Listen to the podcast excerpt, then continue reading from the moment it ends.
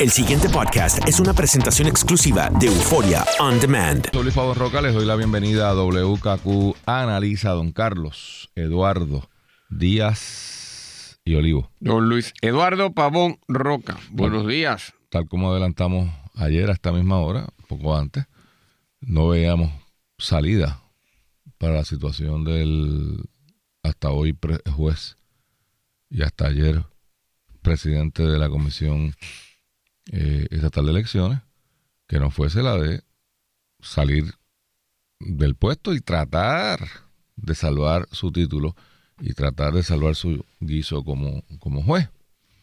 Y efectivamente, en menos de ocho horas, porque esto trasciende como a las 3, 2 de la tarde, eh, ¿qué fortaleza anuncia el retiro, ¿no? la renuncia de este, de este señor?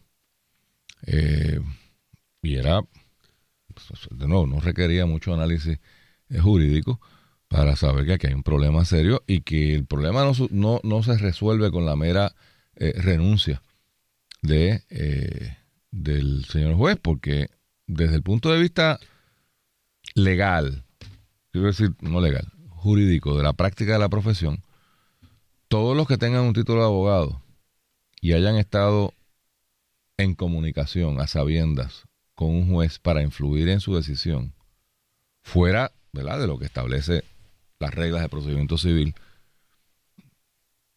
pues van a tener que dar explicaciones, o podrían tener que dar explicaciones, porque it takes two to tango. Eh, así que los que ustedes vean por ahí que tienen título de abogado, pues deben estar pensando cuál va a ser su, ¿verdad? No estoy diciendo que no puedan haberlas. Yo veo dos, yo veo dos categorías de, abogados eh, involucrados. Unos que se le menciona, pero no participaron en, el intercambio, en este intercambio. Pero hay que suponer que participaron en otros intercambios cuando se contextualiza estos mensajes que tenemos acceso.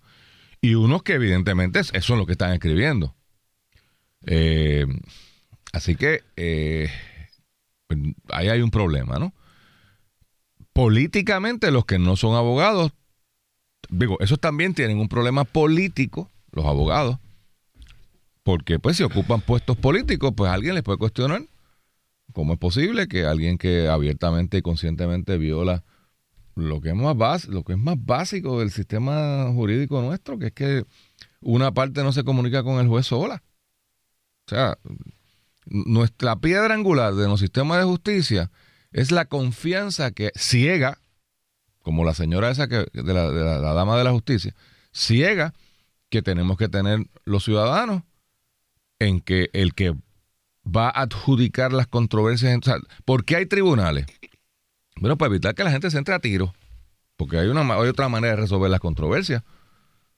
Eh, ha- hace no tanto tiempo atrás, eh, yo retaba un duelo a nivel del vicepresidente de los Estados Unidos, estuvo involucrado y- en duelo. Julio Rivera aquí. Y aquí, o sea, gente de mucho prestigio se citaban allá en los terrenos del morro, cada cual sacaba un revólver y se entraba a tiro. Y así se resolvió la controversia. Bueno, hemos escogido eh, tener un sistema judicial que depende de su credibilidad y depende de que cuando yo llego allí, Carlos, me siento que ese juez va a resolver sobre los méritos, no necesariamente a mi favor, tal vez es un pensamiento de abogado. El de parte es que yo tengo la razón y me van a dar la razón. Pero uno como abogado aspira a que bajo una teoría jurídica aceptable, pues el juez resuelva. Y va a ser para un lado, a ser para el otro, a veces va por el medio. Pero que hay una imparcialidad y que, y que mi contrario no tiene un acceso directo sin mi presencia para discutir los méritos este- del caso que estamos en cuestión. Esa es la piedra angular de nuestro sistema. Esa piedra angular voló en canto. Porque olvídese usted que esto, es la Junta Electoral. Esta es la función judicial, constitucional. Y este señor se la pasó por lo menos del sol. Junto con abogados que participaron en este esquema. Y junto con civiles. Pero bueno, a los civiles no se les va a aplicar los cánones de ética. Así que, ah, ah, y para colmo de males, algunos de estos jugadores están muy cercanos a la figura del gobernador. Al ladito, al ladito, al ladito. Otros políticamente están cercanos, pero no están físicamente al ladito. Por lo tanto, yo no sé si el gobernador va a ser como ha hecho con muchas otras controversias, que es tipo avestruz, eh, decir algo, decir, ah, yo actué, yo actué, yo actué, y dejar que el tiempo pase y que esto se olvide. Eh, o si va a tener que actuar de una manera más genérica. Aquí ya entró a actuar también el Tribunal Supremo porque lo informaron que están investigando por lo menos al juez sobre eh, estas conductas. Y, me da pena con el juez, pero veo difícil que sobreviva. O sea, yo creo que vamos a estar siendo informados de la renuncia a la judicatura de este señor en las próximas semanas, si no meses, porque esa es una manera de que, se termine la investigación. Aquí hay una costumbre que yo tampoco la entiendo muy bien, de que cuando la gente renuncia, pues ahí se acaban las investigaciones, por lo menos la, que tenga que ver con el puesto que ocupaba.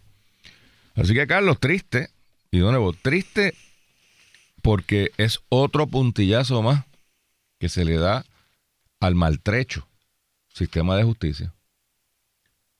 No estoy seguro, y, falta, y estoy siendo injusto en realidad por, porque esto pasó ayer, antier. Hay que ver cómo lo maneja esto eh, la administración de tribunales, hay que ver cómo el Supremo maneja esta situación, porque de nuevo, más allá de la cosa política, de la ventaja de si el tipo servía de mensajero o no servía de mensajero, a mí me preocupa el, la duda que esto genera sobre eh, la función eh, judicial en, estos, en estos momentos. Nosotros, y me callo ya, nosotros habíamos tenido un sistema que aunque era eh, movido políticamente, o sea, los nombramientos son políticos y así son, punto. Con excepción tal vez de casos políticos, había una confianza en que ese juez lo había nombrado un popular o lo había nombrado un PNP, en casos no políticos iba a resolver conforme a derecho, bien, mal, regular, eso están los apelativos, pero no había ese... Hoy día, de un tiempo acá, yo te diría que de la época de Fortuño hacia acá, no sé si te ha pasado a ti, clientes te dicen, bueno, pero no debemos traer a alguien del lado del juez, lo cual a mí siempre me ha ofendido porque creo que es una ofensa al juez. Pero entonces estas cosas son las que uno dice, wow, y, de nuevo, para acá, porque yo entiendo la parte política, o sea, los, jueces de un partido van a, a buscar la vuelta para ayudar. No deberían, pero lo puedo entender. Y esos son muy pocos casos puntuales que aunque puedan afectar una política pública amplia, al ciudadano común y corriente que tiene un cobro de dinero, que tiene una, se cayó en una tienda, que le, o sea, que tiene un reclamo contra su seguro, bueno, ni le va ni le viene. Lo que él quiere es que ese reclamo se, adjudique en los méritos. ¿Dónde queda eso después de este escándalo? Pues es algo que, debemos atender como sociedad y creo que la, la administración de tribunales lo tiene que tomar muy, muy en serio. En el bocadillo comenzamos hablando del ángulo de sentido común. Ahora tú, de, toda esta situación relacionada con el juez Ramos Sáenz. Ahora entraste tú en la parte sustantiva mucho más importante eh, y todas las trascendencias que, esto tiene. Eh, tú tocas, tocaste todos los ángulos. Uno, el ángulo político, en términos de que hay un juez que en su función judicial está cediendo a, eh, al sector que probablemente lo nombró en, términos del gobernador y a la visión de su ideología en un, en un caso de matiz político. Muy preocupante. Segundo lugar, trae a, la situación eh, eh, también ética judicial de un juez que tiene una controversia a cargo y atiende cosas importantes del caso de manera ex parte con uno de los litigantes o una de las partes, pero no con la otra. Se supone que no haga. Y la tercera, que es la peor, que es que un juez básicamente está negociando el resultado de un caso que tiene ante su consideración con una de las partes, independientemente de si es de matiz político, etcétera. Y ahí pues realmente es la, la, para mí, Luis, la situación peor, y tú lo intimaste, porque esto es un torpedazo a una de las cosas esenciales de la función judicial, que es la confianza que tú puedas tener. Cada día la confianza en la rama judicial se ha ido erosionando, como también ha pasado con el Ejecutivo y el Legislativo, y en cierta manera es natural que así ocurra. Primero porque todo funcionario público está sujeto a que se le critique y cada quien tiene su visión particular distinta de cómo debe ser la cosa. Segundo, porque la rama judicial que antes pasaba desapercibida su función en términos de escrutinio público comparado con la legislatura y, el ejecutivo, ahora sí está sujeto a un mayor escrutinio. La gente eh, que se siente vejada por la rama judicial ahora sale activamente, eh, por lo menos más activamente que antes, a discutir las cosas. Y eh, hay más conciencia sobre el particular. Y hasta ahora, Luis, pues uno veía cosas en términos generales y pudiera siempre haber casos de gente que tú decías, este juez está comprado, eso siempre ha existido. Más era problemas de incompetencia que tú veías de jueces que decían, este es claramente incompetente, no lo domina. Nombramiento flojo. Nombramiento flojo y a la vez de otros muy buenos que todo el mundo conoce y reconoce y de los flojos los mismos compañeros de la judicatura sabe quiénes son. Pero esto de que ya esto esté a estos niveles, pues, eh, eh, ¿verdad? Es, terrible. Por consiguiente, esto implica qué cosa más va a ocurrir de aquí en adelante. Ya ocurrió lo primero, que era desde el punto de vista de la Comisión Estatal de Elecciones. Obviamente este señor, que ya había demostrado mal juicio con el manejo de lo de su automóvil, no puede estar ahí porque la honradez, la pulcritud y la independencia en el manejo de los asuntos eh, políticos en la comisión ciertamente estaba en, en, cuestión. O sea, se cuestionado aquí, así que no podía ser. Pero queda todo lo demás que tú has discutido. Hay un problema de rama judicial, de un posible funcionario que ha, un funcionario que a la luz de lo que ha surgido plantea violaciones éticas muy serias, pero hay un problema del Ejecutivo Luis. No, no, no, no, no, espérate. Antes de eso, con respecto al juez. ¿Por qué? Voy. Porque aquí probablemente esto, además de violación ética, constituye un delito. Hay unos delitos de intromisión e interferencia con la función judicial. Probablemente aquí hay que poner un FEI. La justicia va a tener que referirle esto a un FEI. Luis, a la luz de la noticia que ah, hay, justicia, ah, ah, justicia, va a tener que evaluar lo que hay y va a tener que, me parece inevitablemente que, plantear que, el FEI va a tener que intervenir. Pero eso implica que tienes que meter un FEI en Fortaleza. Pero, entonces, pero estoy hablando de, vamos con calma. Ahora vamos con calma. Y ahora viene la por eso te digo que el problema es delicado. Y ahora viene la tercera situación, que el juez no estaba hablando solo, no eran reflexiones en abstracto que él hacía y la ponía allí y la, guardaba, estaba de verdad interactuando con una serie de personas que ahora están en puestos clave, incluyendo, como tú señalas, en puestos del gabinete y en fortaleza. Fíjate cómo esta cosa es, Luis.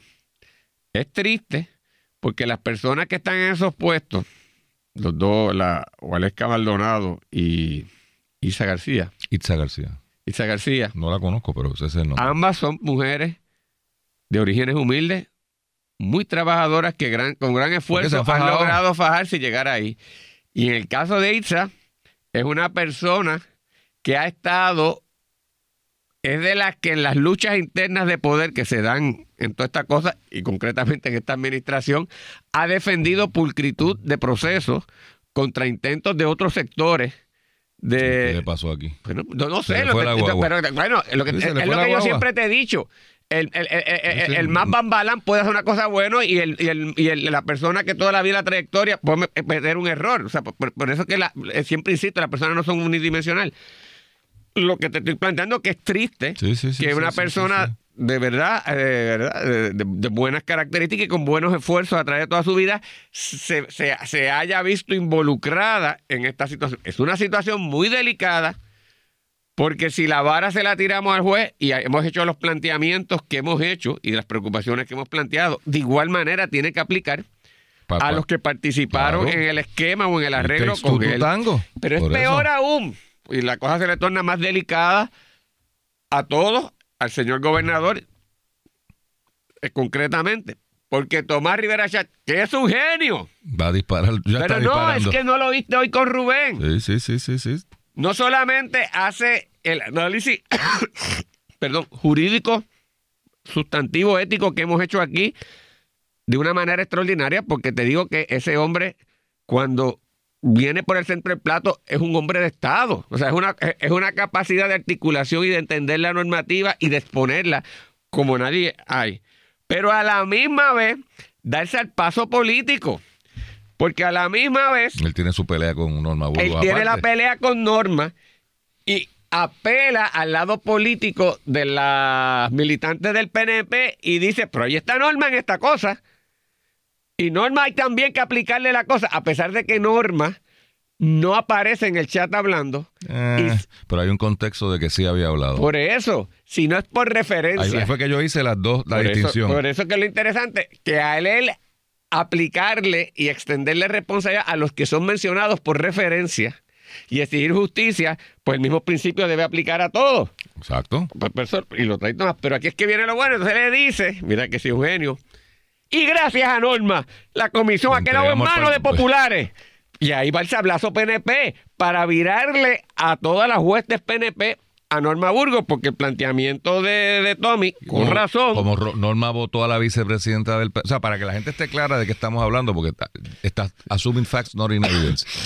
Eh, la vicepresidencia del PNP se encuentra vacante porque sale una... María Dolores Santiago, que era la vicepresidenta de la comisión, que aspiraba junto con Norma a ser designada presidenta de la Comisión Estatal de Elecciones. El gobernador no quiso favorecer a nadie, y por eso es que nombra este juez. Y sale Y, y- y- ajá. la joven... No, lo que sale es que tan pronto nombran al, a- a- al nuevo comisionado, limpian entonces a, María Dolores, a Lolin. estoy siendo fino. Sale... la invitan a ¿verdad? buscar desarrollo profesional alternativo. Mm. y ya no está en la comisión.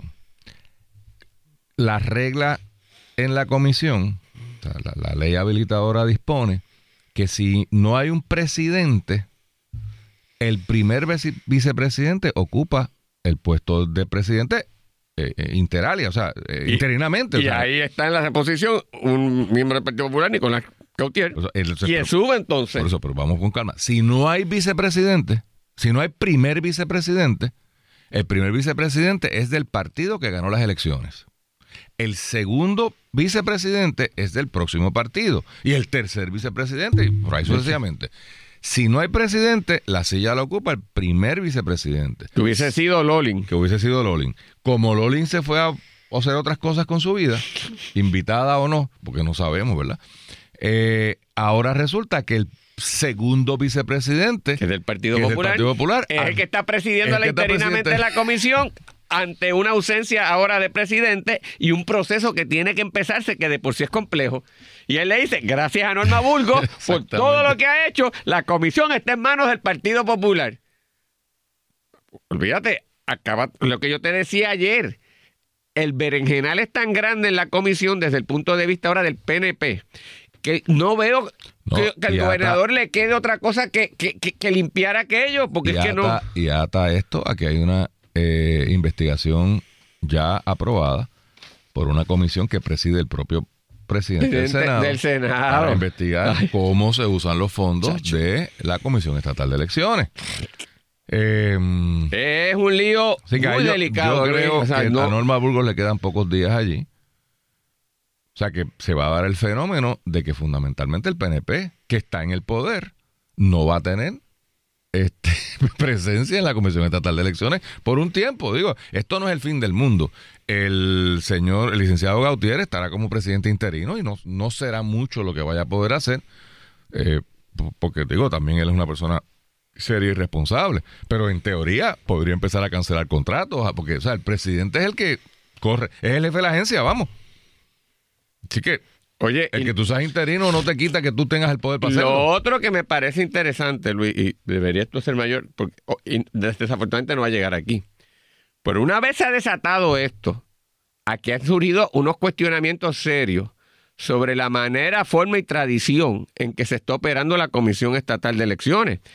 Antes había cuestionamientos, y tú has sido un portavoz fuerte de eso, y con toda razón, de plantear de para qué demonios esa estructura Que tiene no que estar ahí gastando 104 hips, tanto dinero años. por tanto tiempo. Ahora es peor, porque lo que surge de aquí es que aquello es una cofradía. Correcto. Una, herman- no, una hermandad casi literalmente, en donde hay familiares y cada uno de los partidos se calla porque tiene un Tiene guiso mismo, también. correcto. Pues yo me parece que es el gran momento, dado la crisis económica que hay, de, De limpiar, limpiar. la casa y sacar los mercaderes del templo. Yo- Ojalá eso pasara, pero... No va a pasar.